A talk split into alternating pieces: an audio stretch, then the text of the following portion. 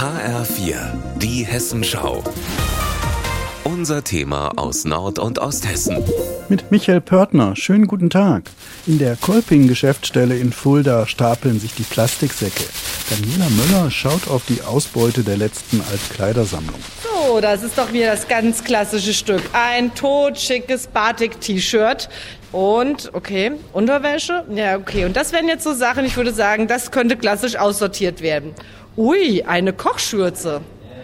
Genau. Neben ein paar Wanderschuhen. Seit 50 Jahren gibt es die Kleidersammlung Aktion Eine Welt im Bistum Fulda. Gefeiert wird das morgen mit einem Festgottesdienst in der Klosterkirche in Hünfeld. 200 Gruppen mit Ehrenamtlichen gibt es im gesamten Bistum. Das sind rund 2000 Menschen.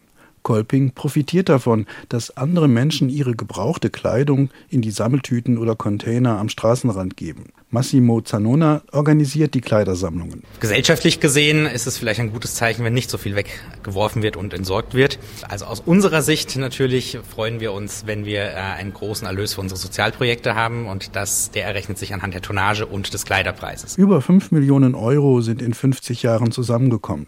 Damit werden Wasserpumpen in Ruanda oder Bildungsprojekte in Brasilien unterstützt. Gebrauchte Textilien sind ein Rohstoff. Abgetragene Jeans, verwaschene T-Shirts, ausgetretene Turnschuhe haben irgendwo auf der Welt noch einen Wert. Stefan Kowol von der Kolping Recycling GmbH in Fulda bietet es über Händler auf dem Weltmarkt an. In Reiswolf geht nur ganz wenig. Wir reden unter Wiederverwendung, das heißt alle Kleidungsstücke, Taschen, Schuhe, Accessoires, die nochmal als solche wiederverwendet werden, knapp über 50 Prozent.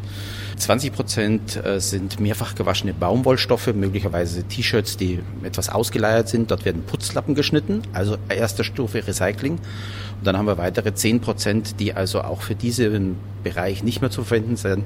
Die werden dann gerissen, gehen sozusagen in den Reißwolf und da wird Dämmmaterial gemacht, auch Recycling. Über die Jahre werden die Kleiderberge kleiner.